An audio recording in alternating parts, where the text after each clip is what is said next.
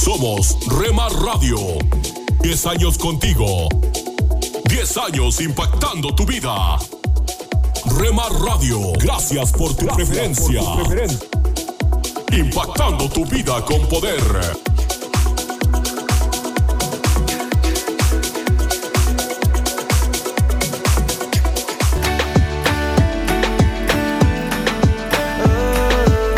Estás escuchando Rema Radio. Transmitiendo desde Jalisco, México. Gobiernos que olvidan a la gente. Impactando tu vida con poder. Sabor, alegría, eternamente. Estás escuchando Tiempo devocional, un tiempo de intimidad con Dios.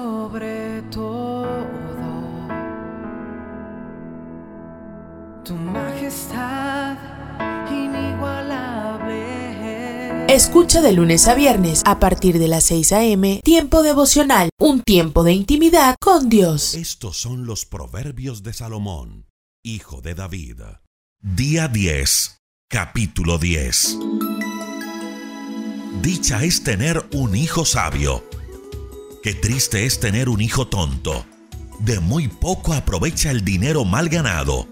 Lo que vale es la honradez, pues te salva de la muerte. Dios calma el hambre de la gente buena, pero no el apetito de la gente malvada. Si no trabajas, te quedas pobre. Si trabajas, te vuelves rico.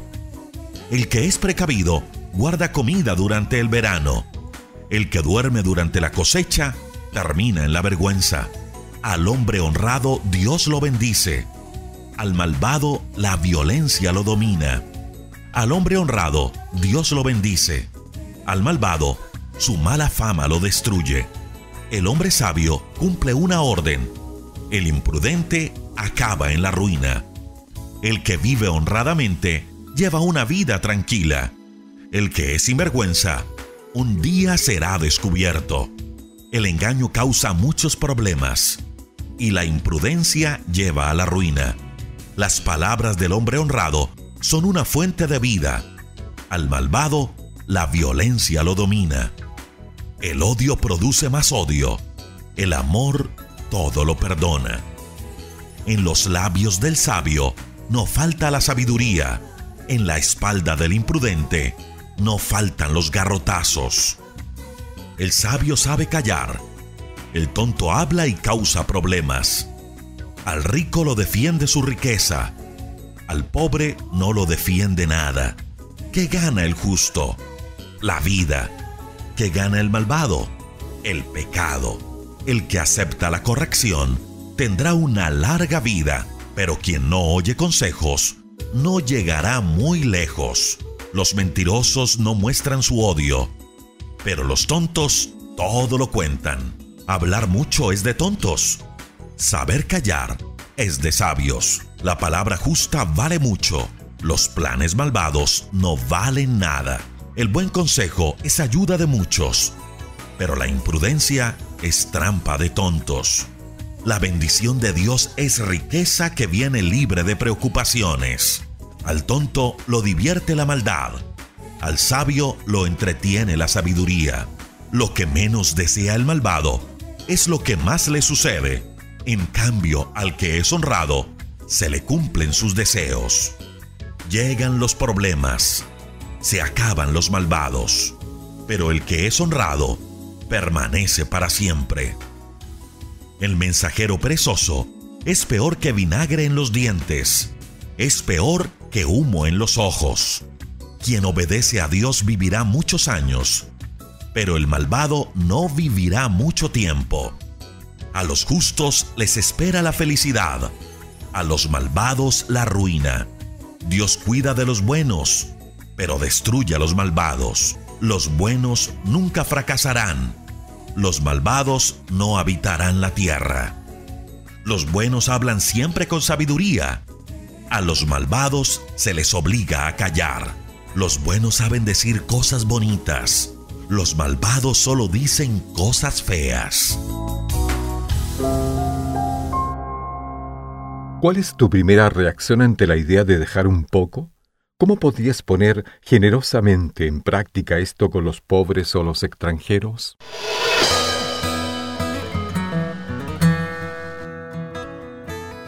Bienvenidos a nuestro pan diario. El tema para el día de hoy, dejar un poco. La lectura se encuentra en Levítico capítulo 23. Para el pobre y para el extranjero lo dejarás.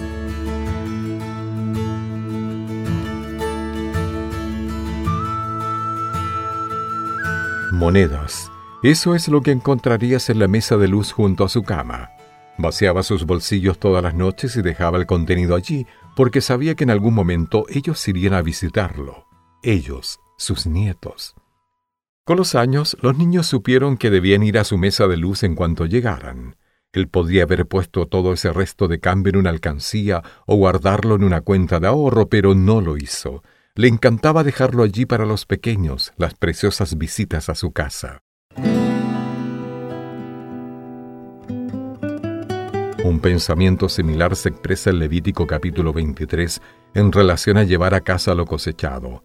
Dios, a través de Moisés, le dijo al pueblo algo bastante extraño. No cegaréis hasta el último rincón de la tierra, ni espigarás tu ciega.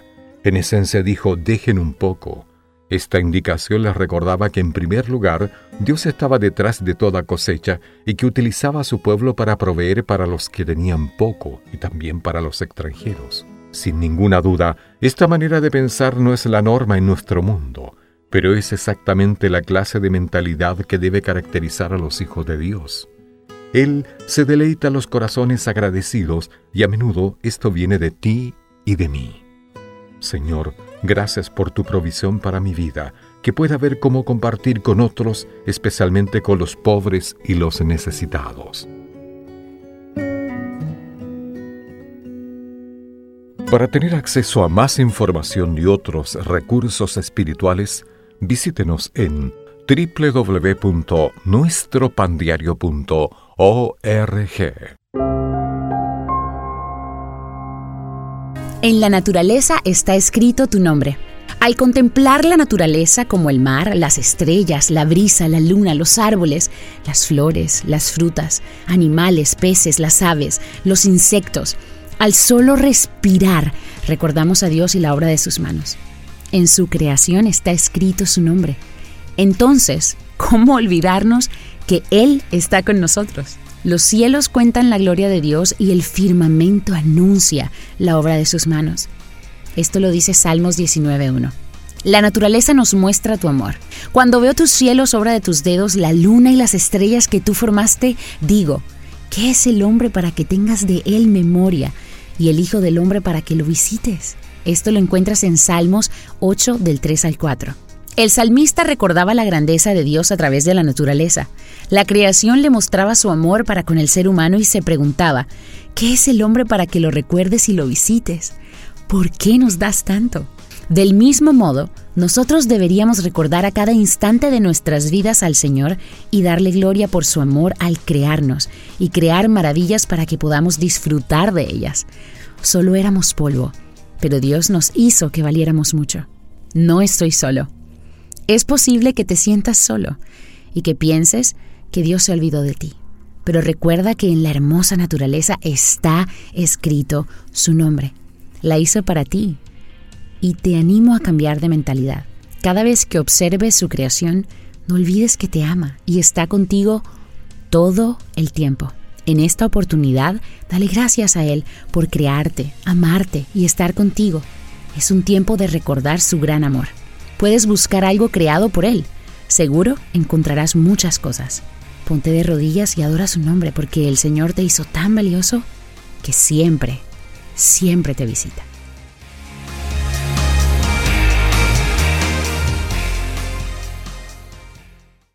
Vuele con Emirates a Tel Aviv y conéctese con Israel, con comida increíble, cultura y atmósfera electrizante de este destino único. Disfrute de hasta 5.000 canales a bordo y comidas gourmet inspiradas en la región. Puede elegir reservar nuestro menú kosher antes de su vuelo. También tiene la opción de hacer escala en la cosmopolita ciudad de Dubai. Disfrute de una experiencia de viaje inigualable y atractivas tarifas con Emirates. Visite emirates.com para reservar sus vuelos a Tel Aviv vía Dubai. Vuele con Emirates, vuele mejor. Un Minuto con Dios, con el doctor Rolando Aguirre. ¿Te has puesto a pensar en cómo hubiese sido tu vida hace 100 años? Algunos comentan que la vida era mucho más simple porque no habían tantas distracciones.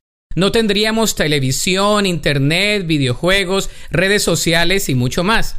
En estos momentos nuestra sociedad está experimentando el asolamiento social por causa del posible contagio a través del contacto físico o corporal. Hay personas que se encuentran en cuarentena y otros quienes se encuentran asolados porque están padeciendo del coronavirus o son prospectos de tenerlo hasta probar lo contrario. Sin embargo, la solitud puede ser buena aunque no producida por una crisis mundial como esta. No obstante, la solitud nos predispone a tomar un tiempo para detenernos, escuchar la voz de Dios y confiar en sus promesas. La solitud es simplemente definida como un momento apartado en soledad y libre de distracciones. Usemos estos tiempos de distanciamiento social para acercarnos a Dios. Separa un tiempo para estar a solas en su presencia y tu vida nunca más será igual. La Biblia dice en el Salmo 46:10, Quédense inquietos y sepan que yo soy Dios. Toda nación me honrará, seré honrado en el mundo entero. Para escuchar episodios anteriores, visita unminutocondios.org. Solo una voz inspira tu vida, inspira tu vida. Una voz de los cielos, con el pastor Juan Carlos Mayorga. Bienvenidos. No temáis, porque para probaros vino Dios, y para que su temor esté delante de vosotros, para que no pequéis. La expresión no teman es uno de los mandamientos más frecuentes en las sagradas escrituras. Pero ¿quién jamás ha experimentado temor? Hay un temor natural dado por Dios, aquella emoción inducida ante una amenaza percibida que se vuelve un mecanismo básico de supervivencia que nos mantiene con vida y nos protege del peligro. Sin embargo, hay también un temor perjudicial y ese temor no es dado por Dios. Tan es así que Dios por su palabra nos manda no permitirnos este temor que deriva en fobia, ya que es un miedo perjudicial, desproporcionado en relación al peligro que representa, una reacción ante una evidencia falsa que se presenta como verdadera. Es dramatizar una situación, sobreestimar el peligro y subestimar la capacidad con que se cuenta para enfrentarla. Las fobias habituales incluyen miedos en relación a la salud, las finanzas, el fracaso, envejecer, la muerte, la soledad, el rechazo, a no ser especial, a echarlo todo a perder, a hablar en público, a volar, a las alturas, a las serpientes, a las arañas y los ratones, etc. También incluyen el miedo a perderse algo o miedo a no ser especial. Amable oyente, ¿Qué miedos has sufrido? Quizás el miedo a las alturas, ciertos ataques de pánico u otros miedos irracionales, temores acerca de predicar y miedo de hacer algo que pudiera deshonrar el nombre de Jesús. Ahora, pese a que el Espíritu de Dios no genera temor negativo, existe un temor benéfico, el temor de Dios.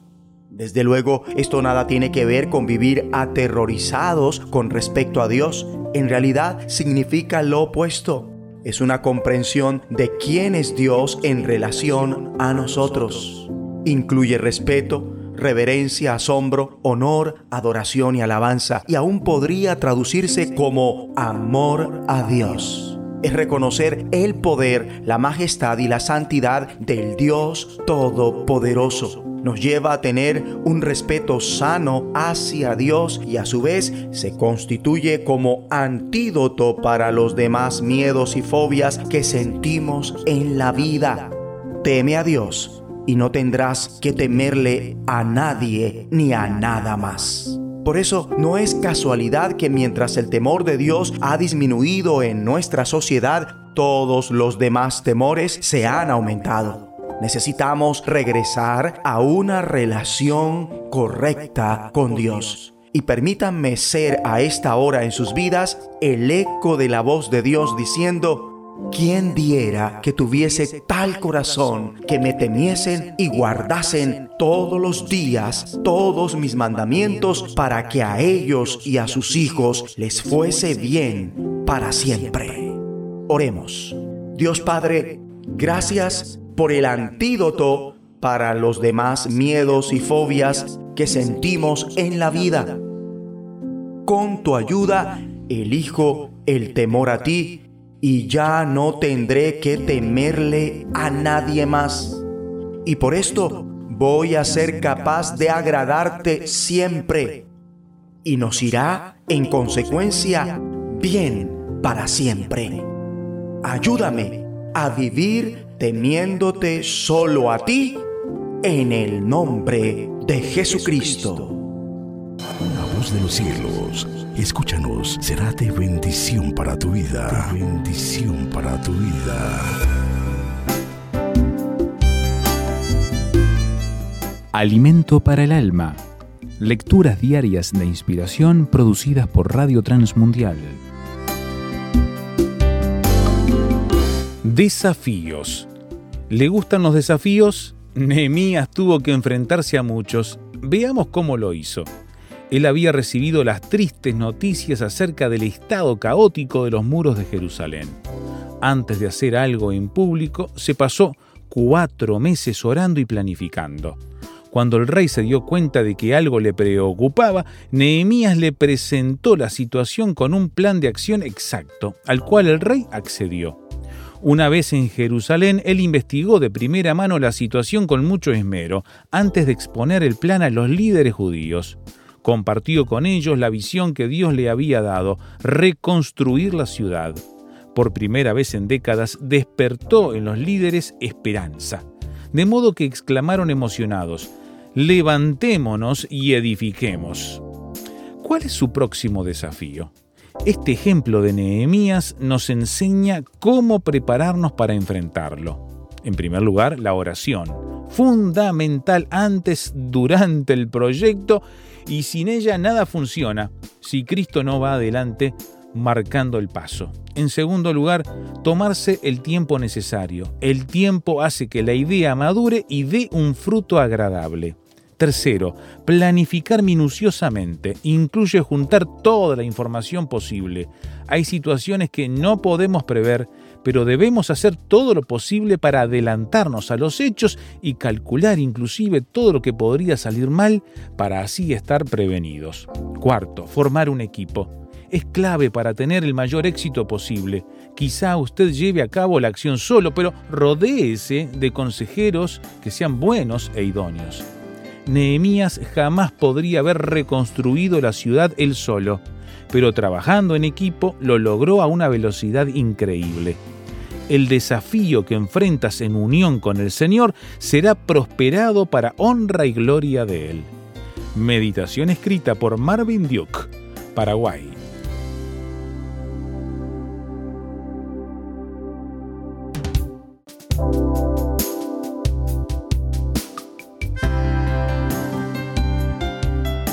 Para más información o si desea adquirir el libro Alimento para el Alma, escriba a apa.transmundial.org o llame aquí en México al 50 25 42 06. 50 25 42 06. Alimento para el Alma es una producción de Radio Transmundial. Somos Remar Radio. 10 años contigo. 10 años impactando tu vida. Remar Radio, gracias por tu preferencia. Impactando tu vida con poder.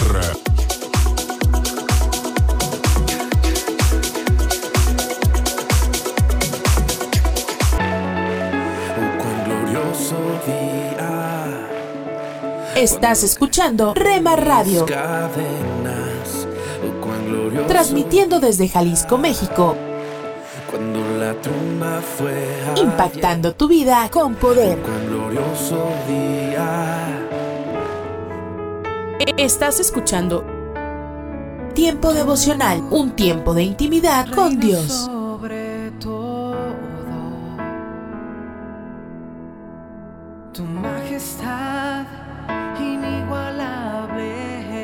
Escucha de lunes a viernes a partir de las 6 a.m. Tiempo devocional, un tiempo de intimidad con Dios. Pan dulce para la vida. Reflexiones con Carmen Reynoso. Venga tu reino, sea hecha tu voluntad como en el cielo, aquí también en la tierra. ¿Se ha dado cuenta que usted es parte importante en el cumplimiento de ese pedido del Señor Jesús para nuestros días? Dios desea usarle tiene planes maravillosos para su vida. Él nos ha equipado con dones y talentos para que cumplamos las tareas que nos pone en las manos. Cualquiera que sea su profesión, quien quiera que sea nuestro jefe, nosotros debemos hacer nuestro trabajo como para el Señor. Porque esta es la realidad. Le servimos al Señor, donde Él nos ponga. Al hacerlo, nuestra actitud es testimonio que permitirá extender el reino de Dios y su justicia y hacer que en esta tierra se cumpla la voluntad de Dios como se cumple en el cielo. Dios le transformó por su gracia. Ahora Dios desea usarle para su gloria. ¿Le permitirá? Pan dulce para la vida. Reflexiones con Carmen Reynoso. Hola lectores de la Biblia. Bienvenidos a la sinopsis de la Biblia.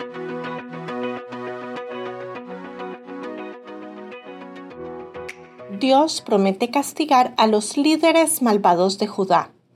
Debido a su pasividad, la gente buscó orientación de fuentes malvadas, adivinos y dioses falsos. Por otro lado, mientras las ovejas de Dios estén bajo su cuidado, crecerán fuertes y tendrán victoria sobre el enemigo. Las traerá de vuelta de las naciones donde se han dispersado y las multiplicará nuevamente en la tierra prometida. Dios tiene a Zacarías como pastor del rebaño destinado a la destrucción. Algunos dicen que esta es una parábola profética destinada a ayudarlo a comprender mejor la perspectiva de Dios. Otros dicen que es una señal de acto, donde literalmente se convierte en el pastor del grupo de animales conocido como el rebaño condenado a la matanza. Este título probablemente se refiere a los animales mantenidos cerca del templo para ofrendas de sacrificio. Como no todos poseen animales, algunas personas tienen que comprar animales para sacrificarlos. Pero los dueños de los animales y los pastores son personas malvadas, que solo se preocupan por el dinero, no por los animales. Esto es paralelo a la relación entre los líderes de Judá y el pueblo de Dios. Zacarías inicialmente se compadece de las ovejas, despidiendo a los pastores malvados.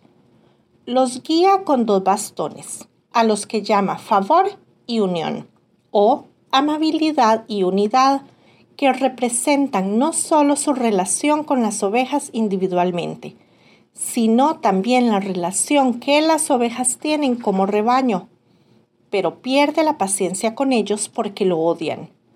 Rompe su bastón por la mitad y renuncia a su trabajo. Obtiene un pago de 30 piezas de plata, pero Dios dice que se lo dé a la persona que hace las ollas de barro para el templo. El capítulo 12 profetiza que las naciones atacarán Jerusalén pero Dios luchará en el nombre de Judá y destruirá a aquellos que vienen en contra de ellos, usando el pánico como su arma. Judá reconocerá a Yahweh como la razón de su victoria.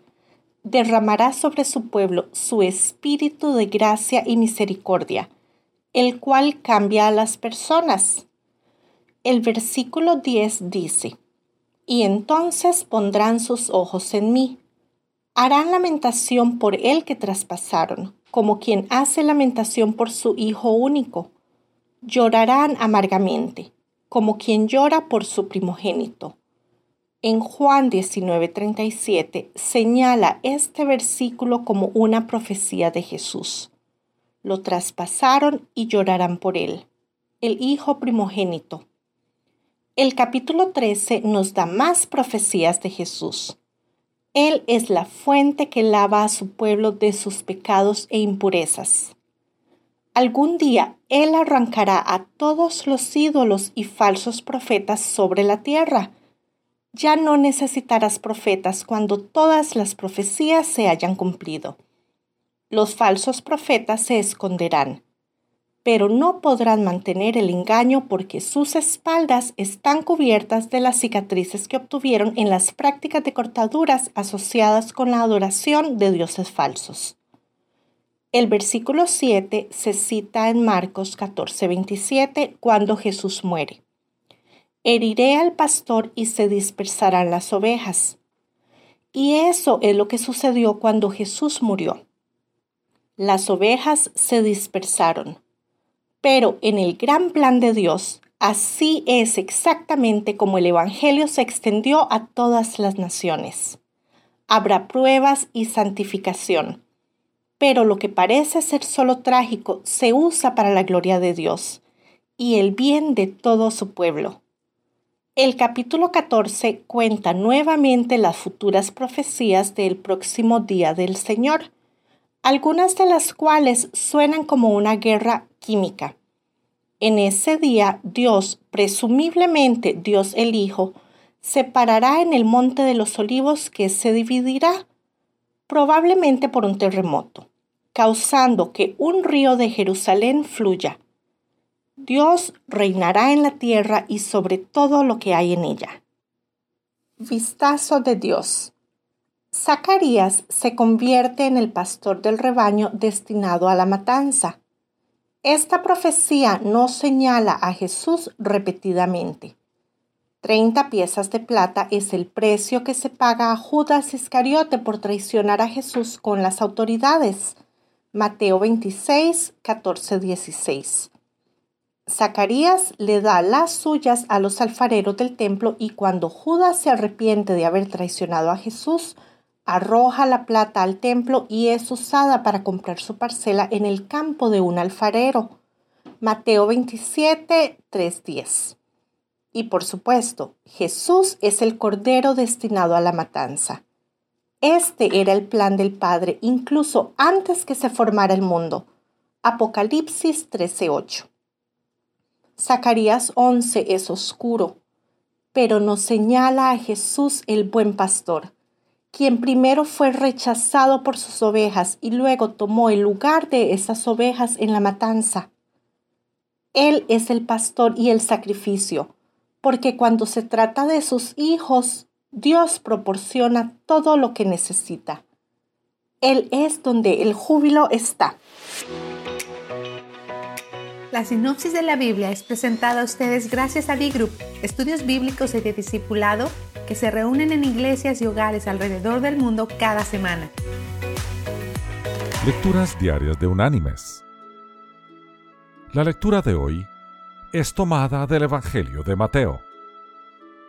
Allí en el capítulo 15 vamos a leer desde el versículo 17 hasta el versículo 20 donde Jesús nos dice, ¿No entendéis que todo lo que entra en la boca va al vientre y es echado en la letrina? Pero lo que sale de la boca, del corazón sale. Y esto contamina al hombre, porque del corazón salen los malos pensamientos, los homicidios, los adulterios, las fornicaciones, los hurtos, los falsos testimonios, las blasfemias. Estas cosas son las que contaminan al hombre. Y la reflexión de este día se llama Solo era cuestión de tiempo. Voy a matar a mi padre, advirtió el joven de 17 años de edad. Su amigo, también de 17, le respondió riéndose, No digas tonterías. Y compartieron ambos un cigarrillo de marihuana. Voy a matar a mi padre, volvió a decirle el mismo joven al mismo amigo diez días después. Así fue por varias semanas, siempre esa terrible declaración. Hasta que un martes 22 de febrero, Cristóbal Galván cumplió su intención. Mató de varios balazos a su padre, Esteban Galván. Acto seguido, se mató él mismo. Fue así como se desarrolló este drama familiar, relatado escuetamente. En más detalle, el muchacho, estudiante secundario, alto, rubio, bien parecido, vivía atormentado por problemas de personalidad. Además, era víctima del uso insensato de drogas como la marihuana, el crack y la heroína. Su madre había muerto de pena varios años atrás por el divorcio que había sufrido a manos de su padre, que era autoritario y exigente. Ahí estaban el escenario y los elementos del drama trágicamente dispuestos. Los personajes jugarían cada uno su papel impecablemente. El testimonio a la policía del amigo de Cristóbal, Jaime Carrieri, lo explicaba todo. Solo era cuestión de tiempo. Aquí cabe hacernos la pregunta franca y directa. ¿Será posible que se esté incubando en nuestro hogar un drama parecido? ¿Se estarán juntando los elementos letales que pueden desencadenar una tragedia? ¿Hay drogas en nuestra casa? ¿Hay irritación? ¿Hay encono? ¿Hay violencia? Esos elementos, como hojas secas, se encienden con una sola chispa. La violencia suele estallar súbitamente sin que haya, al parecer, ninguna razón ni motivo. Y casi no hay hogar que esté inmune a ella. ¿Qué podemos hacer? ¿Cómo prevenimos una tragedia en nuestro hogar, en nuestra familia o en nuestra vida? Lo cierto es que si no tenemos una relación íntima con el Señor Jesucristo, difícilmente tendremos la motivación para controlar esos momentos de crisis. Todos somos lo que es nuestro corazón. La Biblia dice, de la abundancia del corazón habla la boca. Todo lo que somos y todo lo que hacemos viene de las intenciones, buenas o malas, de nuestro corazón. Mis queridos hermanos y amigos, cuando le entregamos nuestra vida a Jesús y Él es Señor nuestro, su Santo Espíritu va progresiva y constantemente cambiando nuestro corazón, nuestra alma, nuestro ser. Todas las cosas se empiezan a renovar en un proceso administrado por Dios que solo termina cuando estemos en la preciosa presencia de nuestro Señor. Es allí donde Él finaliza su obra, porque el que comenzó en vosotros la buena obra, la perfeccionará hasta el día de Jesucristo. Que Dios te bendiga.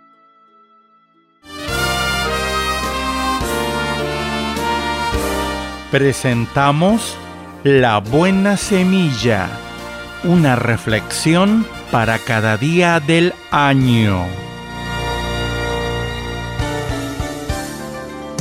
La buena semilla para hoy se encuentra en Hebreos 4:12. La palabra de Dios es viva y eficaz y más cortante que toda espada de dos filos y penetra hasta partir el alma y el espíritu, las coyunturas y los tuétanos, y discierne los pensamientos y las intenciones del corazón. La reflexión de hoy se titula Un libro que me comprende. Un profesor de literatura y filosofía, conocedor de Blas Pascal, venía de una familia atea. Él cuenta cómo, en las trincheras de la Primera Guerra Mundial, había soñado con un libro que lo comprendiera. Después de la guerra, emigró a los Estados Unidos y empezó a buscar dicho libro, pero no tuvo éxito. Entonces decidió escribirlo él mismo a partir de sus lecturas. Al final abrió su preciosa colección de textos seleccionados, pero ¡qué decepción! Él no se sentía identificado con ese libro. Esos pasajes no hacían más que recordarle obras que lo habían decepcionado. En ese mismo momento, afirma él, mi esposa, que no sabía nada del proyecto sobre el cual yo trabajaba, volvía de la ciudad. Por un extraño encadenamiento de circunstancias, ella traía una Biblia en la mano. Tomé el libro, lo abrí en el instante y caí sobre las bienaventuranzas de Mateo 5 versículos 1 a 12. Leí, leí y leí incluso en voz alta mientras un calor indescriptible me invadía. No encontraba palabras para expresar mi asombro. De repente tomé conciencia. Ese era el libro que me comprendía. Sus páginas estaban como animadas por la presencia del Dios vivo. Por primera vez oré a Dios, a ese mismo Dios del cual hablaba este libro. Mi amigo, Dios quiere revelarse a todo hombre y utiliza los medios adaptados a cada temperamento. Hizo descubrir a este profesor el libro que buscaba, el que nos permite descubrir al Dios que nos comprende. Para escuchar este y otros programas, le invitamos que visiten nuestra página web en labuenasemilla.com.ar.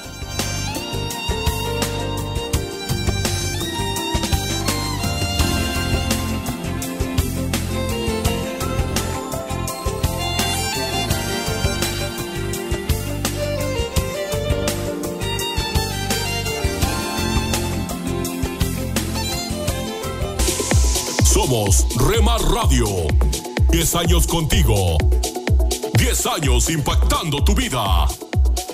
Remar Radio, gracias por tu preferencia. Impactando tu vida con poder.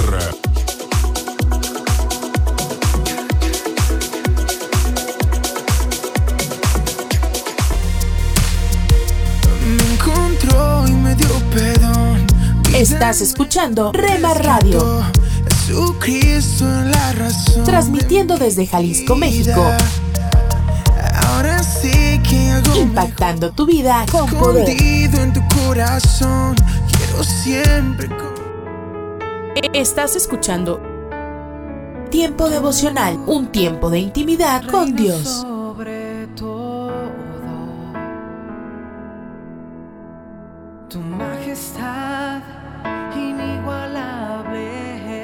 Escucha de lunes a viernes a partir de las 6 a.m. Tiempo devocional, un tiempo de intimidad con Dios.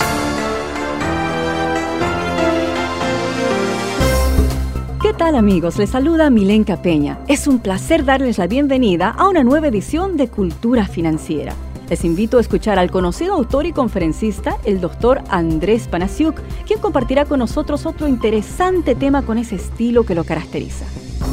En el siglo XXI es imperativo que aprendamos la importancia de buscar consejo a la hora de tomar decisiones financieras, decisiones sobre cómo gastar el dinero, cómo comprar una casa, cómo vender un auto, si debo o no moverme de trabajo o mudarme de ciudad. Dios nos dice que pidamos consejo antes de tomar decisiones económicas importantes. El propósito de buscar consejo es obtener ideas y saber cómo aplicar los principios financieros que nos ayudarán a tomar decisiones sabias. ¿Ha tomado alguna vez usted una mala decisión financiera que no la hubiera tomado si le hubiera pedido el consejo a alguien? Pues yo sí. La Biblia está llena de versículos que nos animan a pedir consejos. Salomón, por ejemplo, dice en Proverbios 19:20, escucha el consejo y acepta la corrección para que seas sabio en tu vejez. Proverbios 21:15 dice, el camino del necio es derecho en su propia opinión, mas el que obedece al consejo es sabio. Existen dos actitudes típicas que nos impiden buscar consejo. La primera actitud es el orgullo. El orgullo se manifiesta en la persona que cree que no necesita ayuda de otros. La segunda es la de la terquedad. A veces no pedimos consejo porque no queremos enterarnos de que no deberíamos hacer algo que ya hemos decidido hacer y muchas veces a sabienda de que estamos haciendo algo incorrecto. Hay tres fuentes en las que debemos buscar consejo. Primero, en la palabra de Dios. Segundo, de nuestra esposa y otras personas sabias. Y tercero, del Señor mismo en oración. En primer lugar, entonces deberíamos consultar la palabra de Dios. El Salmo 119, 24 dice, tus testimonios son mis delicias y mis consejeros. La Biblia nos dice que la palabra de Dios es viva y eficaz y más cortante que espada de dos filos y discierne los pensamientos y las intenciones del corazón. Si las escrituras responden a mi pregunta, ya no tengo que buscar más, porque contiene la voluntad revelada del Señor. ¿Debo dar un soborno a las autoridades de mi país o no lo debo dar. Eso no tiene ningún problema porque la palabra de Dios, en la voluntad revelada de Dios, nos dice claramente que no debemos sobornar a nuestras autoridades. Entonces, debo pagar mis impuestos, debo evitar el soborno, debo obedecer a las autoridades dentro de los principios de la palabra de Dios. Y entonces esas cosas son fáciles de entender y lo único que yo tengo que hacer es obedecer.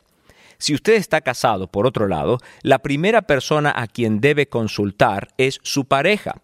Marido y mujer son uno y se necesitan el uno al otro para tomar las mejores decisiones. También el Salmo 1 nos indica que es bienaventurado la persona que no anda en consejo de malos, sino anda en consejo de buenos y que busca en la palabra de Dios para su delicia. En Isaías 9:6 por otro lado, uno de los nombres del Señor es admirable consejero. Y Dios nos dice en el Salmo 32.8, te haré entender y te enseñaré el camino en el que debes andar. La forma de obtener el consejo del Señor es orar y escuchar. Dígale al Señor lo que usted necesita y entonces escuche usted la voz de Dios en su corazón. En el mundo de hoy se han creado expectativas instantáneas. Todo lo que queremos, lo queremos ahora. Sin embargo, esta expectativa no es de Dios. En muchas ocasiones Dios quiere que nosotros esperemos en Él pacientemente. Entonces, a la hora de buscar consejo, primero acuda a la palabra de Dios. Segundo, consulte a su esposa, su ayuda idónea y varias personas sabias. Y por último, espere en el Señor en oración la confirmación en su corazón de la decisión que ha de tomar. Antes de despedirnos, queremos recomendarle un excelente recurso, el libro Los negocios y la Biblia, escrito por el doctor Larry Burkett. En este libro usted encontrará información relevante para poder aplicar en su vida diaria y en cómo usted maneja sus negocios. Encuéntralo en su librería favorita. Visítenos en culturafinanciera.org. Un mensaje a la conciencia un momento de reflexión en la vida diaria. Escúchelo hoy en la voz de Carlos Rey. En este mensaje tratamos el caso de un hombre que descargó su conciencia de manera anónima en nuestro sitio conciencia.net y nos autorizó a que lo citáramos como sigue. Estoy casado hace seis años y tenemos dos niños pequeños. Desde hace algún tiempo dejé de prestarle a mi esposa la atención que ella se merece. Como consecuencia, conoció a un joven que sí le prestó atención y eso la atrajo. Ella me confesó arrepentida que salieron dos veces y que se dieron un beso. Yo la perdoné porque comprendo que la culpa de lo sucedido fue mía, pero lo que no puedo olvidar y me atormenta es el beso. ¿Qué puedo hacer? Este es el consejo que le dio mi esposa. Estimado amigo, suena como si ya hubiera resuelto este problema en su matrimonio, pero ahora solo quiere olvidar lo sucedido. El problema con tratar de olvidar algo es que cuanto más se esfuerza por sacarlo de la mente, más lo recuerda. Por eso le recomendamos que deje de tratar de olvidarlo. Más bien, cada vez que le viene a la mente, responda al pensamiento diciendo mentalmente, sí, Ocurrió, es parte de la historia, pero ahora no significa nada, no tiene poder alguno sobre mí. Anote esas frases si hace falta y siempre responda a las memorias no deseadas leyendo y pensando en las frases. Repita las mismas respuestas vez tras vez hasta que logre ocupar la mente con otros pensamientos. Lo felicitamos por tener la madurez necesaria para reconocer las maneras en que estaba descuidando a su esposa y esperamos que no haya otras cosas que usted hizo o que no menciona. En realidad no importa lo que usted haya o no haya hecho, ya que no es aceptable que una mujer casada salga con otro hombre. Aun cuando la salida sin duda era muy casual y pudo haber sucedido sin haberse planeado, para su esposa el beso era una llamada de advertencia cuando ocurrió ese beso, ella se vio confrontada de repente con lo que estaba haciendo. Recordó que lo ama y le es fiel a usted, así que sabía que debía ponerle fin a todo aquello. Es difícil dejar de hacer algo que sentimos la tentación de hacer, incluso cuando en realidad no queremos hacerlo.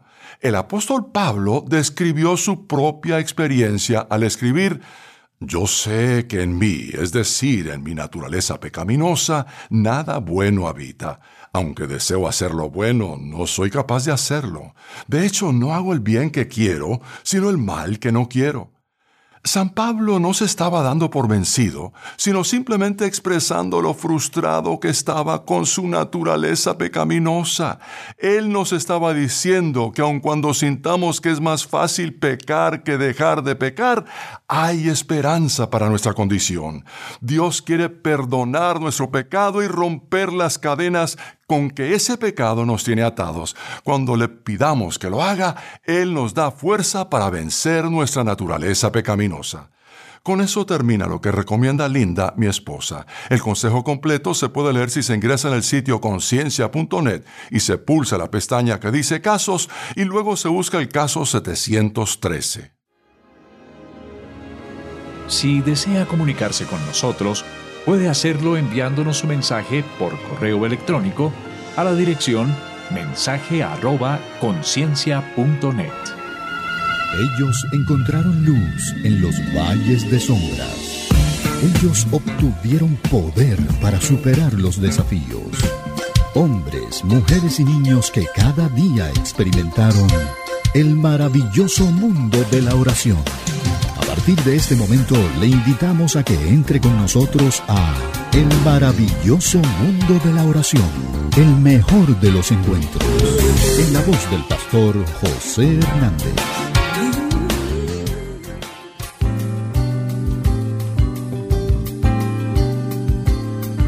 Amigos, amigas, ¿qué tal? ¿Cómo están ustedes? Bueno, aquí nosotros muy contentos de poder em, estar desarrollando otro programa de El maravilloso mundo de la oración. Les habla el pastor José Hernández y estoy en compañía de Elías Mota, quien está al frente de los controles de la estación. Como siempre, les estamos dando una muy cordial bienvenida y bueno, orando para que este programa verdaderamente pueda ser de ayuda espiritual, pueda ser de gran ayuda desde el punto de vista de seguir conociendo más acerca de este tema tan importante como es la oración. Así que nuevamente les damos la más cordial bienvenida a todos y a todas.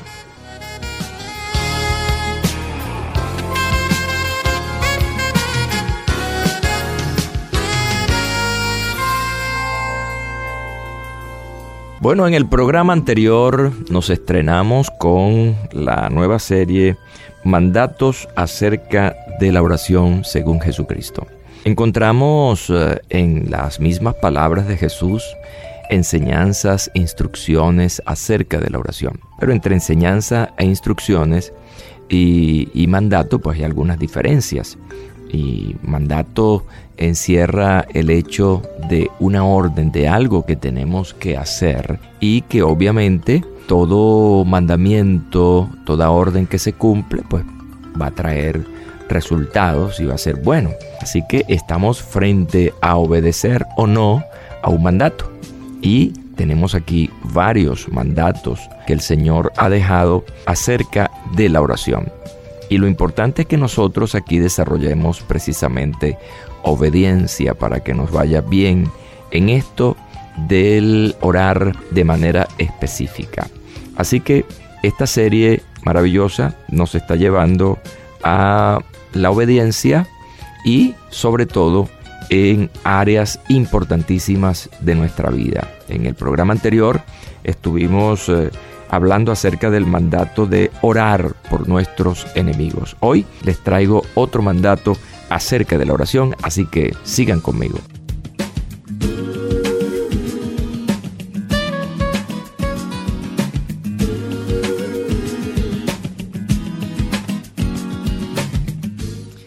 Bien, este nuevo mandato que encontramos aquí en los Evangelios está precisamente en el Evangelio de Lucas, allí en el capítulo 22, versículos 39 y 40.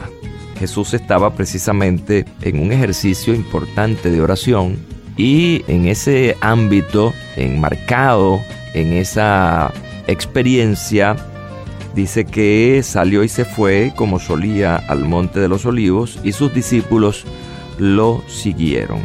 Cuando llegó a aquel lugar les dijo, orad para que no entréis en tentación. Bueno, que me parece interesante que el Señor está dando este mandato precisamente en el marco de un tiempo de oración. Es como que si el Señor se preguntara y se respondiera le dijera a sus discípulos, muchachos, ¿para qué estamos aquí? Bueno, estamos aquí para orar, para que no entremos en tentación.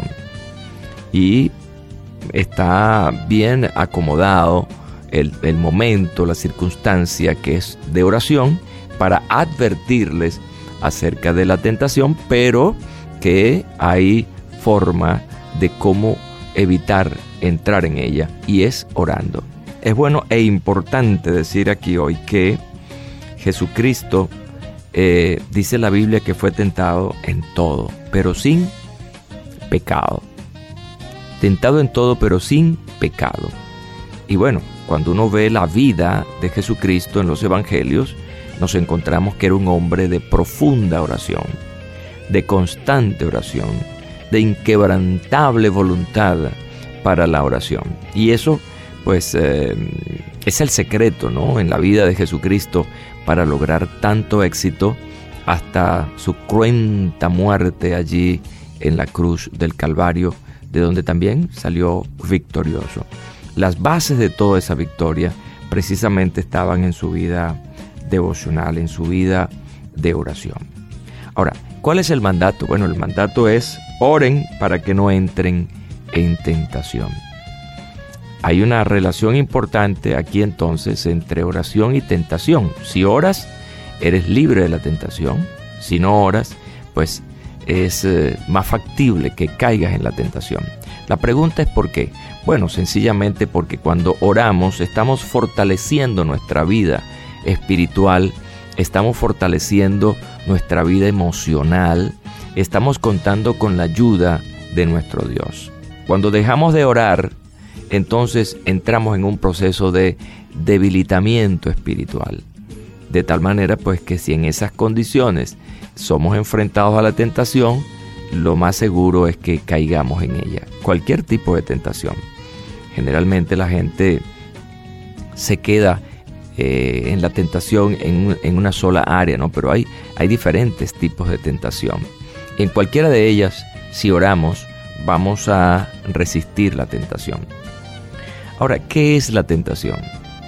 La tentación es un mecanismo que de alguna manera busca debilitar nuestra fe, nuestra confianza, hasta que eh, abandonemos o dejemos aquello que creemos o que amamos.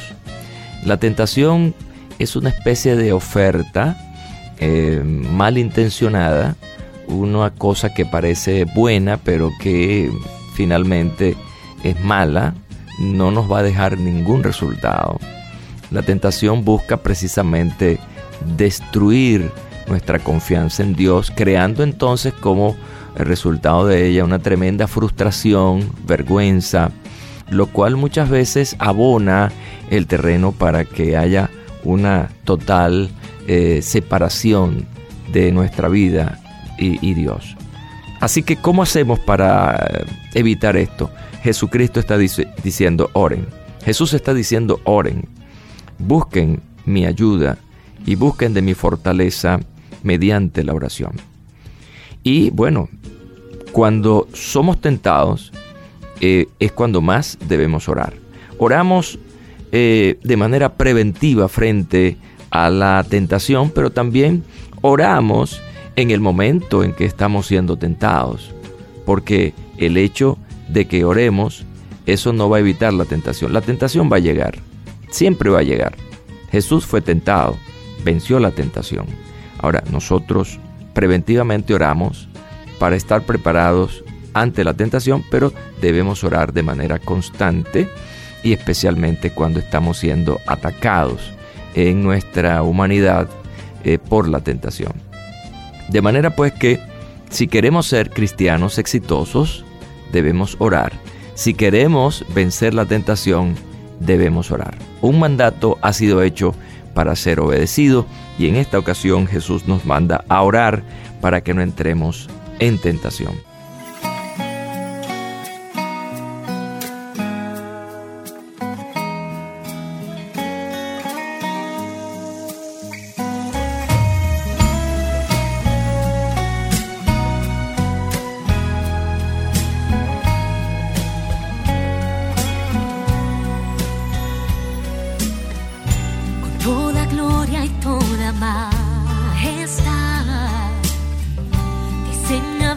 el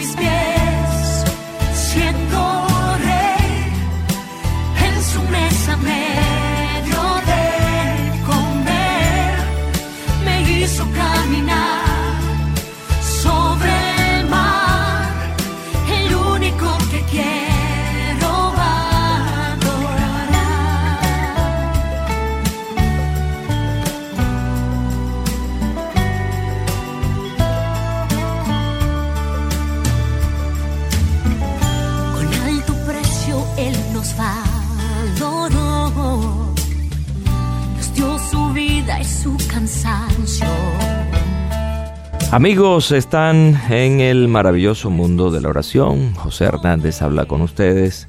Gracias por acompañarme hasta esta entrega de hoy, donde hemos eh, tocado el mandato del Señor Jesús para que oremos y no entremos en tentación.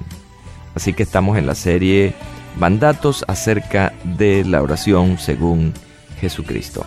Bueno, recuerden escribirme para darme sus impresiones acerca del programa y del tema tratado. Oración arroba transmundial.org y escribir mensajes de texto al 0416-739-6277. Recuerden que estamos allí en Facebook, RTM de Venezuela, y en el Twitter, arroba RTM Venezuela. Amigos, amigas, gracias por continuar conmigo hasta el final. Y recuerden, les espero en el próximo programa para seguir tocando esta interesante serie. Será hasta pronto.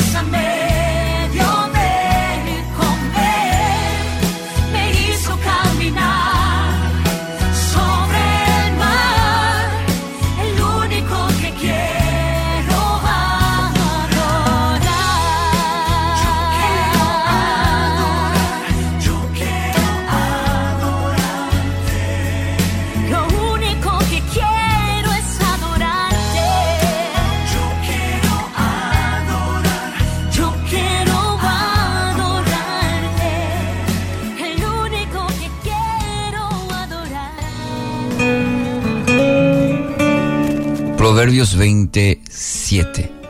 Camina en su integridad el justo, sus hijos son dichosos después de él. Bueno, todos queremos progresar en la vida, ¿no es cierto? Ahora la pregunta es, ¿estamos dispuestos a pagar el precio de hacer lo correcto? El título para hoy, Lo que digo y lo que hago. En esta carrera, y es una carrera, diríamos, vertiginosa de la vida, todos buscan el éxito. El hombre, la mujer, el joven, de alguna manera buscamos el éxito, el anhelo de la prosperidad. Y no es que esté mal eh, ello. El problema es a qué costo, cuál es el precio. Y ahí entra en escena la integridad, que es un tema que en esta mañana reflexionamos. La integridad. ¿Qué es la integridad?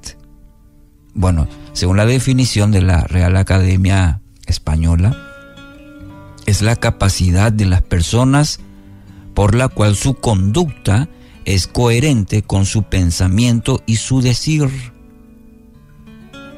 Según la definición así, capacidad de una persona por la cual su conducta es coherente entre su pensamiento y lo que dice. Una persona íntegra guarda todas sus partes enteras. Lo que piensa, lo que dice y lo que hace. Es decir, hay una relación, hay coherencia entre todas sus partes. Entre lo que piensa, entre lo que dice y también en, en lo que hace. Guardan un mismo sentido, guardan una misma dirección. La integridad es el cimiento sobre la cual se construye todo éxito. Todo éxito, yo diría verdadero, porque eh, depende del concepto que tengamos del éxito. Pero cuando hablamos sobre la integridad tenemos que decir que sí, la integridad es el cimiento sobre la cual se construye el verdadero éxito. En tanto, ¿qué pasa? La corrupción crea grietas en ese cimiento que tarde o temprano conducen a una destrucción. La gente señala mucho el hecho de la corrupción que permea no solamente la, el área, diríamos, política, permea en toda la sociedad. Y la corrupción va creando grietas en nuestro cimiento y tarde o temprano, querido oyente, eso va a traer destrucción. Para exigir la honestidad de los demás, primero debemos tener la autoridad moral. Nosotros, cada uno. Entonces siempre será oportuno hacernos algunas preguntas que nos ayuden a evaluar nuestra propia integridad. ¿Sí? Antes de señalar, miremos nuestra propia vida, nuestra integridad.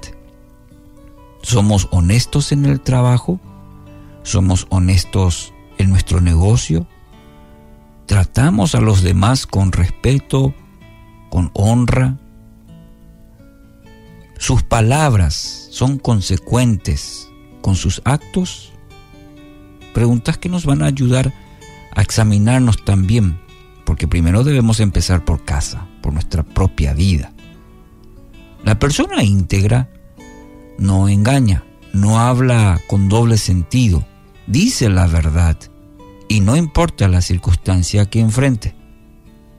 ¿Mm? Es, es importante recordar este aspecto sobre la integridad. En un tiempo en donde se habla con dobleces, en donde el que sabe mentir ah, es el más astuto, pero cuando hablamos en base a la palabra y la integridad, no. La persona íntegra no actúa de esa manera, dice la verdad y no importa la circunstancia, va a enfrentarlo, porque la verdad debe prevalecer. Mire lo que dice Proverbios 19.1. Es mejor ser pobre y honesto que deshonesto y necio. La nueva traducción viviente. Dios no puede bendecirle si usted no vive en integridad. Ahora, fíjese muy bien en un aspecto interesante que añade este versículo a nuestro texto de hoy. Y no está de más eh, la palabra en el versículo que dice, sus hijos son dichosos después de él. Empieza diciendo, Proverbios camina en su integridad el justo. Sus hijos son dichosos después de él. Sus hijos serán dichosos. No hay mejor y mayor legado que usted puede dejar a sus hijos que vean en usted una persona íntegra. Lo que dice, lo que piensa y lo que hace. Recuerde eso. No se preocupe tanto por los bienes materiales que pueda dejar, porque esto, esto viene y va, pero la integridad es un legado eterno, porque su generación, es decir, sus hijos, los hijos de sus hijos, seguirán hablando de usted como una persona íntegra. Jackson Brown dijo una vez, vive de modo tal que cuando tus hijos piensen en la justicia y en la integridad, piensen en ti. ¿Entiende? Es un buen legado que puede dejar. Y todos los días construimos eso. Hoy para salir al trabajo o cuando estamos en plena tarea, estamos construyendo la integridad, nuestra integridad. Así que hoy decida ser responsable en sus acciones, en sus decisiones, sea una persona íntegra, sea una persona de excelencia, tanto en lo que hace, lo que dice, lo que piensa, tanto en lo secreto como en público. Porque esto, mi querido oyente, le va a abrir puertas de bendición, no solamente para usted, también dice su palabra que será para su generación. Somos Remar Radio. 10 años contigo. 10 años impactando tu vida. Remar Radio, gracias por tu preferencia. Impactando tu vida con poder.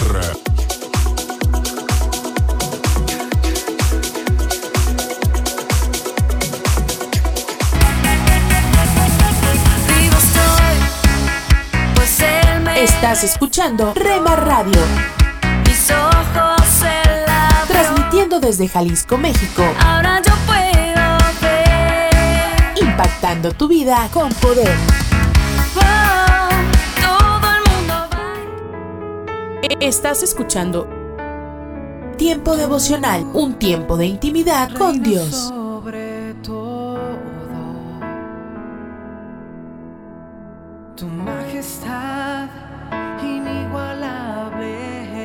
Escucha de lunes a viernes a partir de las 6 a.m. Tiempo devocional, un tiempo de intimidad con Dios. El escritor y diplomático mexicano Marco Aurelio Almazán dijo, se dice que existen tres clases de testigos. Los que han visto bien, pero dudan de lo que han visto. Los que han visto mal, pero creen haber visto bien.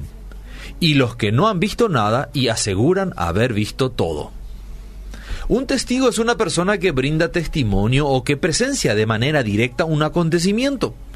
Testigo también es la persona que declara de manera voluntaria ante un tribunal sobre hechos que pueden ayudar a la resolución de un caso judicial. La declaración del testigo se conoce como testimonio. Se habla de testigo presencial cuando la persona vio los acontecimientos en forma directa, mientras que el testigo no presencial es aquel que presta declaración sobre algo que ha escuchado o que le han dicho. Es habitual que el testigo realice su declaración bajo juramento, lo que supone una especie de garantía sobre la veracidad del testimonio. Si el testigo miente, puede ser acusado de falso testimonio. Y en el ámbito del deporte, el testigo es una barra que utiliza que se utiliza en la carrera de relevos. Los corredores de un mismo equipo se pasan el testigo en la zona de cambio que está habilitada para ello en cada posta. El traspaso del testigo es imprescindible para ganar una carrera ya que es la prueba de que cada relevo ha sido realizado de acuerdo al reglamento. ¿Sabías que tú y yo hemos sido llamados a ser testigos de lo que nosotros hemos visto y oído y por sobre todas las cosas experimentado? si somos de aquellos que han tomado en serio la oferta divina que nos ofrece la vida eterna por los méritos de Jesús en aquella cruz, donde dio su vida en lugar nuestro, realizando el pago completo de todas nuestras deudas causadas por el pecado que habita en nosotros, y ha derramado su sangre, cubriendo todas nuestras faltas y nos dio libertad por medio de la muerte. Si somos de los que hemos experimentado el perdón de nuestros pecados, y fuimos hechos hijos de Dios?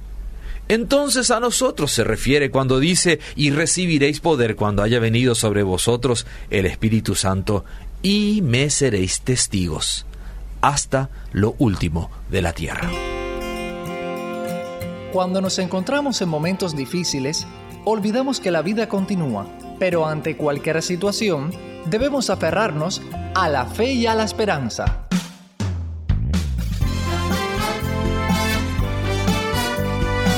Meditaciones y comentarios con el pastor Alberto González en Mensajes, de, fe y esperanza. Un saludo cordial desde La Habana, Cuba. Es bueno que nuestros oyentes sepan que la mayor evidencia de estar viviendo en Cristo es un deseo intenso de agradar a Dios y no a uno mismo. Hablando de la depravación humana, Pablo escribió en la carta a los romanos que no hay temor de Dios delante de sus ojos. Se refiere así a quienes no les preocupa ofender o desagradar a Dios. Cuando debido a su lascivia el hombre y la mujer contemporáneos pierden toda sensibilidad espiritual, no aceptan barreras ni limitantes a cuanto deseo entre en su corazón. Entonces, quebrantar las normas éticas establecidas por siglos se vuelve una cruzada liberadora y se rebelan por completo contra lo que Dios ha dicho en su palabra. Lo peor es que dentro de determinados sectores del cristianismo hay quien también proclama que pueden obviarse algunas enseñanzas bíblicas muy específicas con tal de que el ser humano satisfaga sus deseos y no sea infeliz ni reprimido. ¿No es acaso esa pretensión una negación total de la virtud? Si lo que deseo no es bueno, lo virtuoso es renunciar a ello. Y ahí está justamente el asunto. La vida frívola carece de fuerza para renunciar a algo y termina siendo dominada por el placer y no por el deber. Cristo proclamó otro orden de prioridades. Él dijo, si alguno quiere venir en pos de mí, niéguese a sí mismo, tome su cruz cada día y sígame. Para que comprendiéramos sus reclamos, también aclaró, yo soy el buen pastor y el buen pastor su vida da por las ovejas. ¿Entiendes lo que quiero decir? Él no está pidiendo a sus seguidores algo que él mismo no haya hecho. El camino de la gloria y la victoria espiritual no comienza con la satisfacción propia, sino con la negación y la entrega. Todo lo que es verdaderamente hermoso requiere sacrificio por eso José Martí expresó que el triunfo es de los que se sacrifican. Por cierto, hay otro pensamiento del famoso escritor cubano, que no es de los más promocionados ni conocidos por los cubanos, pero es muy interesante. Él dijo, en la cruz murió un hombre un día, y en la cruz debe morir el hombre todos los días. Pero la ausencia del temor de Dios incita a muchas personas a dejarse llevar por sus pasiones y deseos apenas imaginables y a despreciar todo lo que conlleve renuncia y sacrificio. Tú, mi hermana o hermano, ¿estás dispuesto a renunciar a todo lo que a Dios le desagrade? Esa puede ser la decisión más gloriosa de tu vida. Acabas de escuchar una emisión más de Mensajes de Fe y Esperanza. Puedes escribirnos por correo postal a la siguiente dirección: Pio Box 8700 CARI NC 27512 Estados Unidos. También puedes enviar un correo electrónico a feyesperanza@transmundial.org. Gracias por la sintonía y la esperamos en el próximo programa de Mensajes, de, fe y esperanza.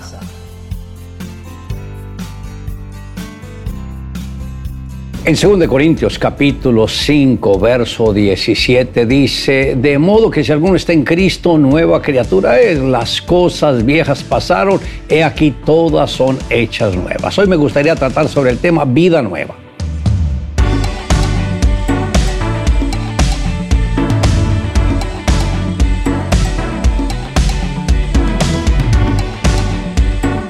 El hombre es un ser tripartito compuesto por espíritu, alma y cuerpo. En el alma se encuentran las emociones, la mente y la voluntad. Y en esta última es donde se origina el verdadero arrepentimiento, ya que una persona puede aceptar el mensaje de Cristo, ser redarguida a nivel intelectual, estando de acuerdo con su condición espiritual e incluso ser movida emocionalmente, pero el fruto del arrepentimiento solo se presenta cuando la voluntad lo decide. Si alguien decide aceptar y servir a Cristo voluntariamente por encima de cualquier adversidad, lo logrará. El genuino arrepentimiento conduce al individuo a dar un giro total en su modo de pensar, renovando el entendimiento, alentando la esperanza de un encuentro con Dios y rompiendo definitivamente los lazos con el pecado.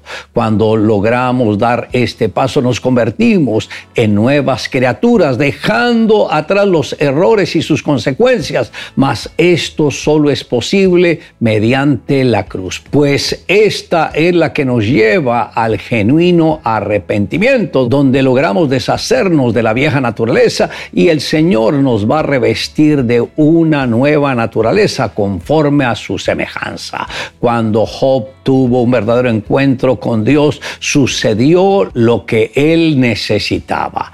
Entonces respondió Jehová a Job desde un torbellino y dijo, ¿quién es ese que oscurece el consejo con palabras sin sabiduría? Ahora ciñe como varón tu lomo, yo te preguntaré y tú me contestarás. Esto está en Job capítulo 38, versos 1 al 3. Pero luego el mismo Job confesó, de oídas te había oído, mas ahora mis ojos te ven, por tanto me aborrezco y me arrepiento en polvo y ceniza. Esto está en Job capítulo 42, verso 5. Job, al ver que su propia justicia era un soporte muy frágil, decidió hacerla a un lado para apoyarse totalmente en Dios. Job comprendió que todas sus obras de integridad no pueden justificarlo ante Dios y ve que en realidad no es tan bueno como creía. Y esto lo llevó a depender de la misericordia de Dios, se postró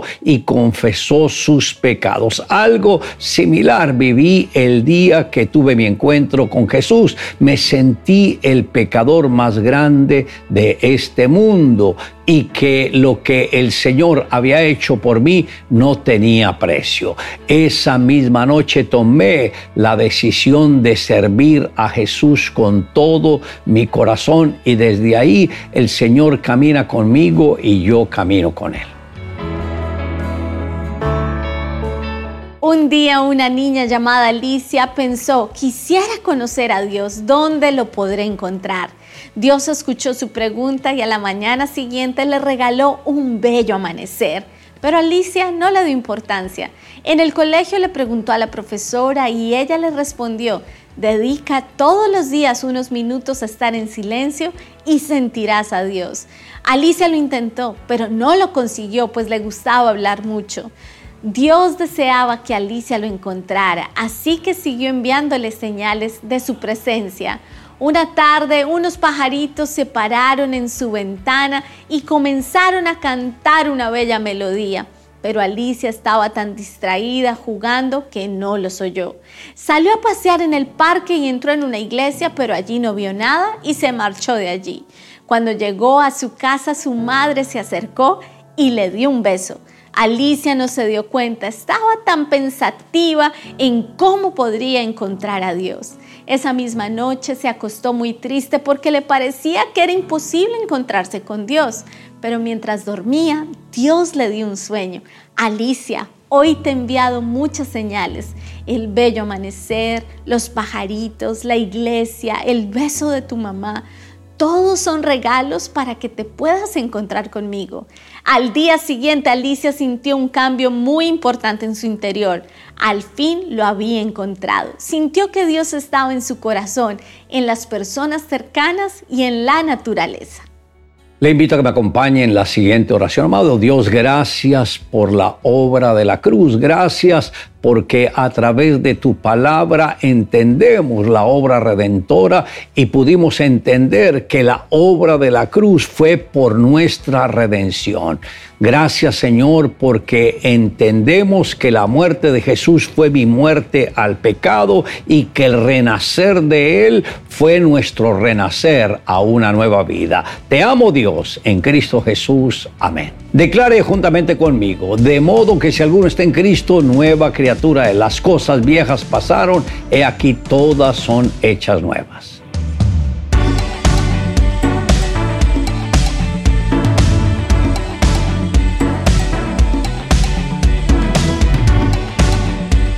La dosis diaria con William Arana. Dulce Espíritu, ven sobre mí, inunda todo este lugar. Hola, ¿cómo estás? Te saludo en este nuevo día, deseando que el amor de Dios, la paz de Dios llegue a tu vida, a pesar de lo que puedas estar viviendo hoy, a pesar de esos interrogantes que muchas veces tenemos y que no encontramos esa respuesta, pero creo que si este audio llegó a tu vida, llegó a tu celular, no es una casualidad, solo sé que Dios quiere decirte algo hoy a través de este audio. Quiero contarte una historia, una historia de un hombre que fue condenado a muerte. Y el día que iba a ser decapitado, el rey se presenta a ese acto para confirmar que se cumpla la sentencia que él dio sobre ese hombre.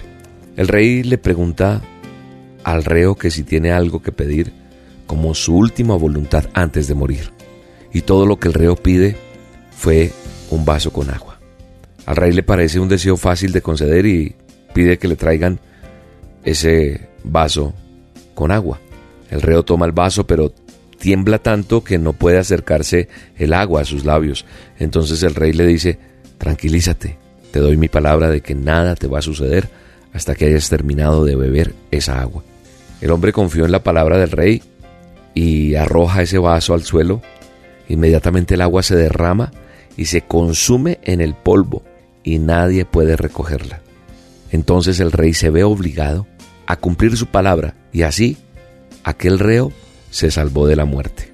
¿Por qué hablo de esto y qué quiero que aprendamos hoy? ¿O qué quiere Dios que nosotros aprendamos hoy? Me encontré esto que dijo un hombre, escuche bien.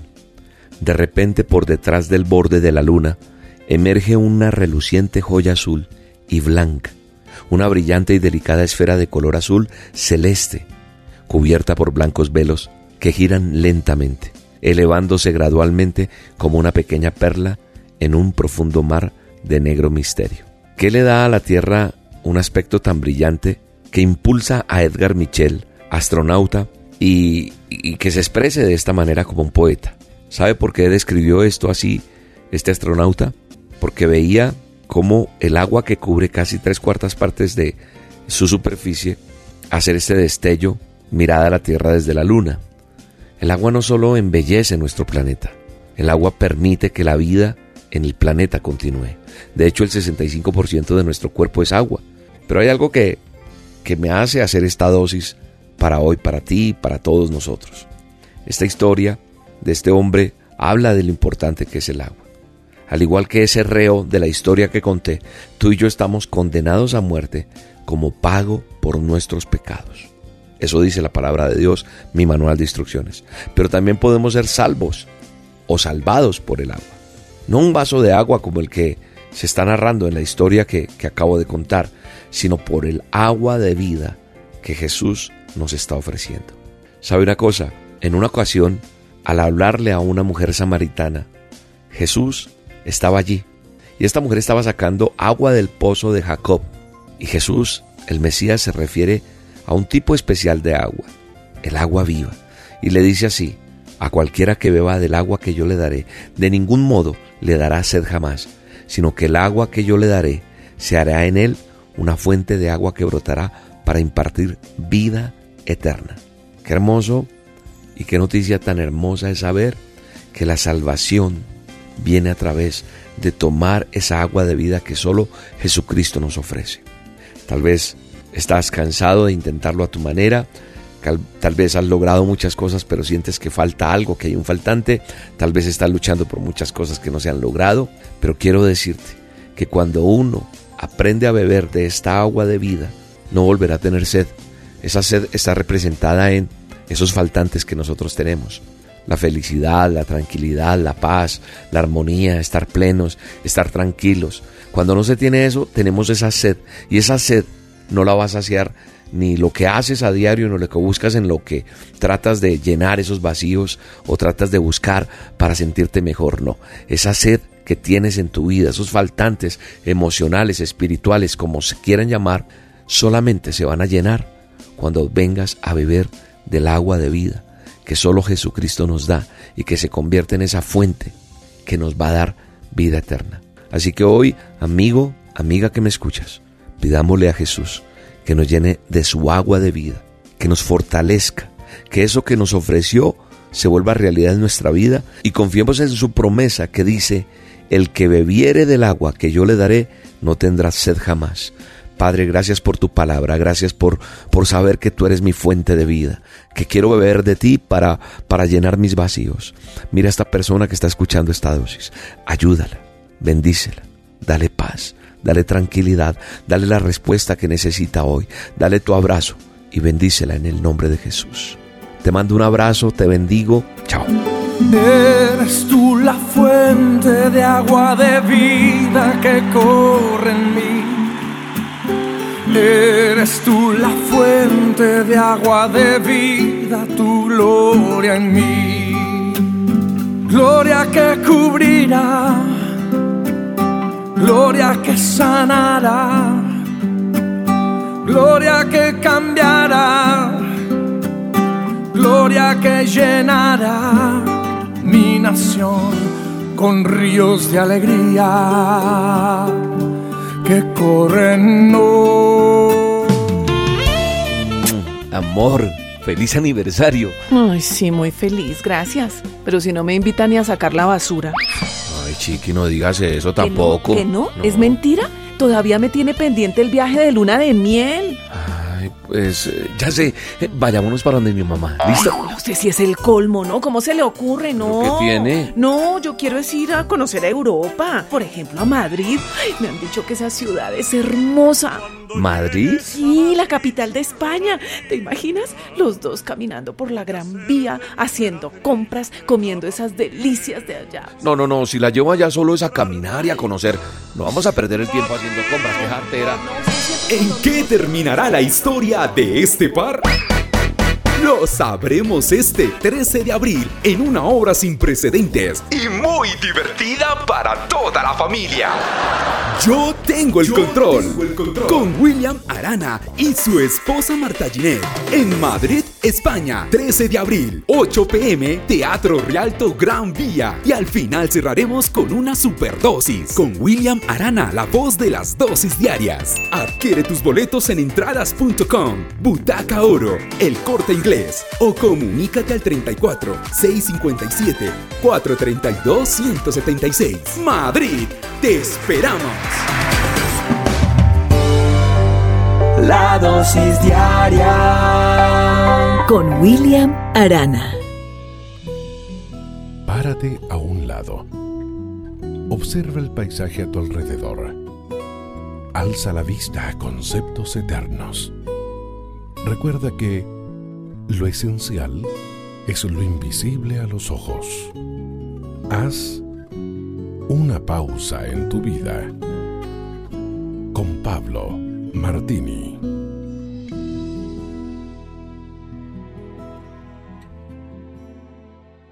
La antigua Grecia se caracterizó no solamente por sus filósofos, sino por ser la cuna de las Olimpiadas. Dicha cultura exaltaba la sabiduría y la belleza física. En los tiempos bíblicos, los viajes misioneros del apóstol Pablo recorrieron ciudades de Grecia. Una de ellas fue la ciudad de Corinto. Algunos estudiosos dicen que seguramente era la sede de los Juegos Olímpicos o los Juegos de aquel istmo, así llamados por el istmo de Corinto. Un istmo es una franja estrecha de tierra que conecta dos masas de tierra más grandes. Corintio se encontraba en un istmo que conectaba el norte y el sur de Grecia. Estos juegos incluían concursos como carreras, boxeo y lucha libre, entre otros. Los corintios conocían bien estos juegos atléticos y la disciplina requerida para ganarlos. Quizá, por este motivo, el apóstol utiliza la metáfora del deporte para enseñar la importancia de la disciplina en la vida cristiana. En este contexto menciona a aquellos que corren para obtener un premio, a los que se abstiene de todo lo que los distraiga de la meta y también de los que pelean con un propósito, sin dar golpes a la nada, sino golpes certeros, precisos, decididos, al blanco.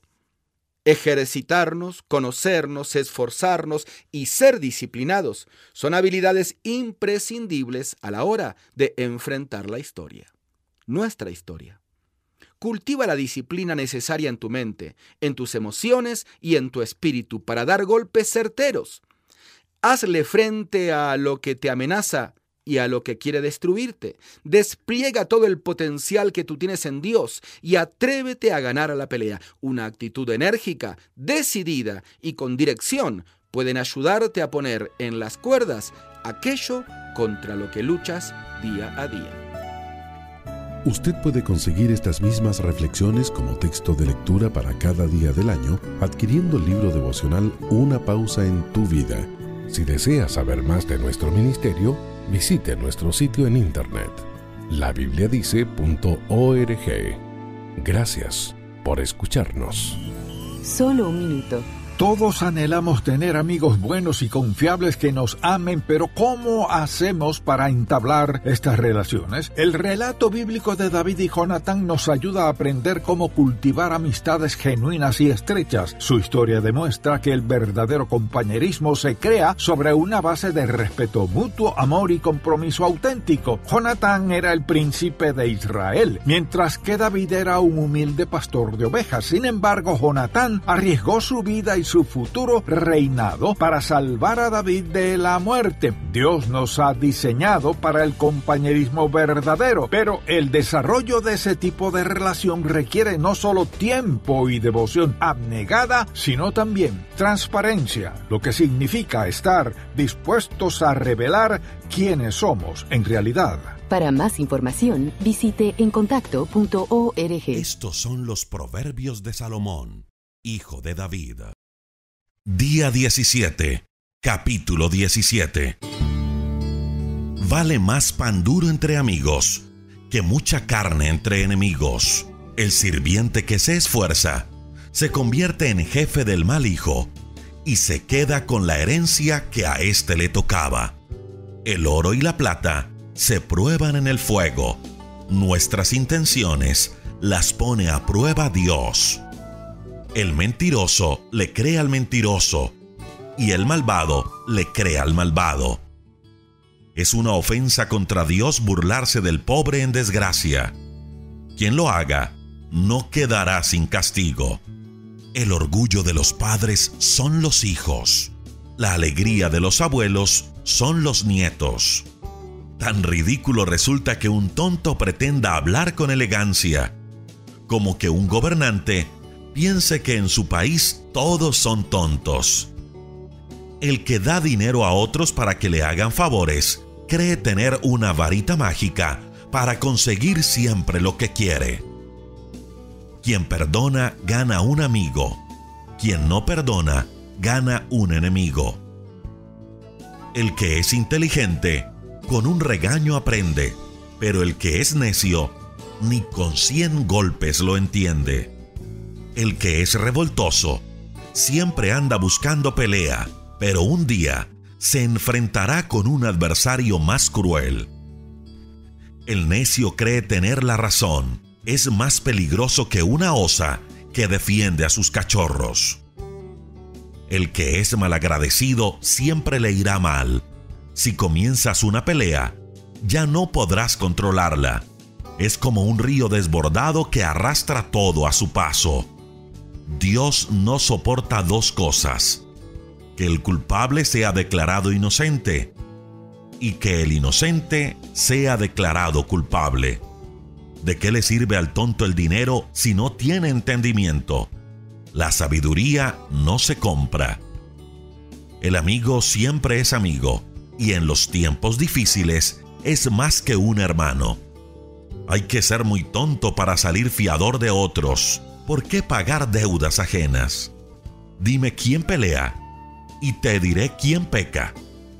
Dime quién se cree mucho y te diré quién fracasa. El que es malintencionado nunca le irá bien. El que es mentiroso siempre le irá mal. Qué triste es tener un hijo falto de entendimiento. No es motivo de alegría ser el padre de un tonto. No hay mejor medicina que tener pensamientos alegres. Cuando se pierde el ánimo, todo el cuerpo se enferma. El malvado se vende por dinero, pero no hay tanta injusticia. El sabio quiere más sabiduría. El tonto no sabe lo que quiere. Cuánto enojo y cuánta amargura causa a sus padres el hijo necio. No es justo castigar al inocente, ni azotar al hombre honrado. Hablar poco es de sabios. La gente inteligente mantiene la calma. Hasta el tonto pasa por sabio si se calla y mantiene la calma.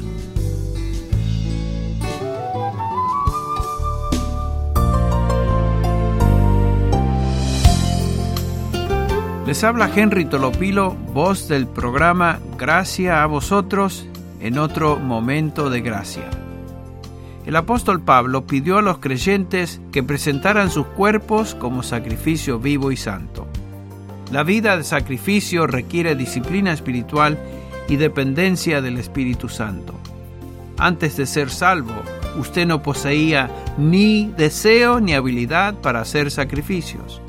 Ahora puede presentarse como instrumento de justicia.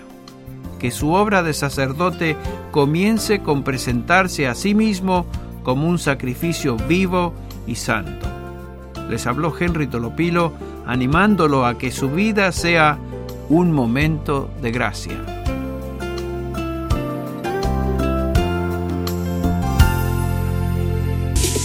Somos Remar Radio.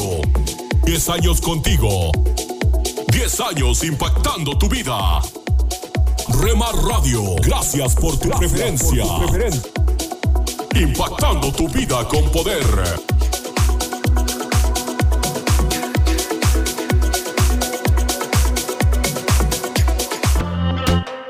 Ahora yo no me detengo, yo veo claro todo. Estás escuchando Rema Radio. Guiando, Transmitiendo desde Jalisco, México. siento hasta los huesos. Amo la forma en que me Impactando tu vida con Me poder. das de tu vida para que viva. Estás escuchando Tiempo devocional, un tiempo de intimidad con Dios.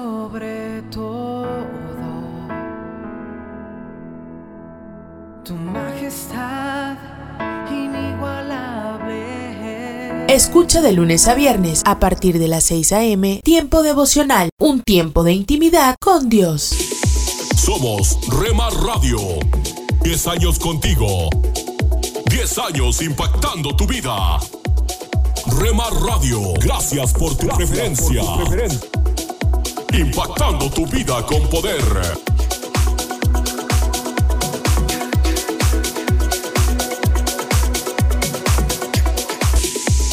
Somos